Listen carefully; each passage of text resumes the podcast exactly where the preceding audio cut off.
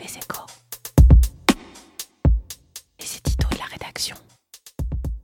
Entre Big Brother et un État totalement libertaire, il existe forcément une troisième voie. Entre une Chine qui censure et contrôle tout et des États-Unis idéalisés, perçus comme les champions d'une liberté d'expression sans limite, la France et l'Europe doivent trouver un point d'équilibre permettant de préserver un climat propice au débat d'idées et à la confrontation d'opinions entre citoyens Au lendemain de l'attentat de Conflans-Sainte-Honorine, personne ne peut nier que l'émergence des réseaux sociaux digitaux joue à la fois un rôle d'excitation de la haine et d'amplification de la violence. Il y avait des déséquilibrés dangereux et des agitateurs racistes avant Facebook et Twitter, mais dans notre monde numérique, les barrières à l'entrée qui encadraient la diffusion à large échelle de propos appelant au meurtre se sont effondrées. Désormais, tout le monde peut techniquement dire tout ce qu'il veut en se protégeant derrière un anonymat à toute épreuve. Et chaque message peut être diffusé instantanément dans le monde entier. Internet nous a tous dotés d'un mégaphone digital d'une puissance considérable. Certains en font un usage bénéfique permettant de promouvoir la science, les connaissances, les loisirs, comme la démocratie. D'autres en font un outil de violence verbale et physique. Et les dérives constatées sur le front des fake news comme de la haine en ligne sont telles qu'il est devenu urgent d'agir. Il faut trouver des moyens de mieux surveiller et punir les seconds sans bâillonner les premiers.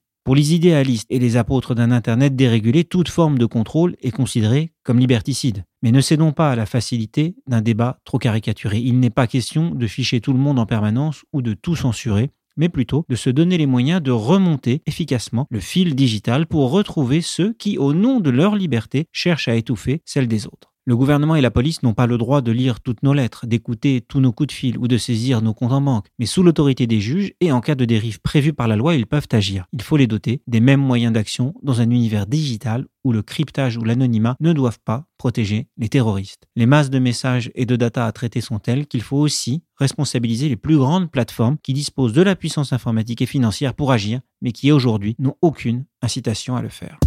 Retrouvez tous les podcasts des échos sur votre application de podcast préférée ou sur leséchos.fr.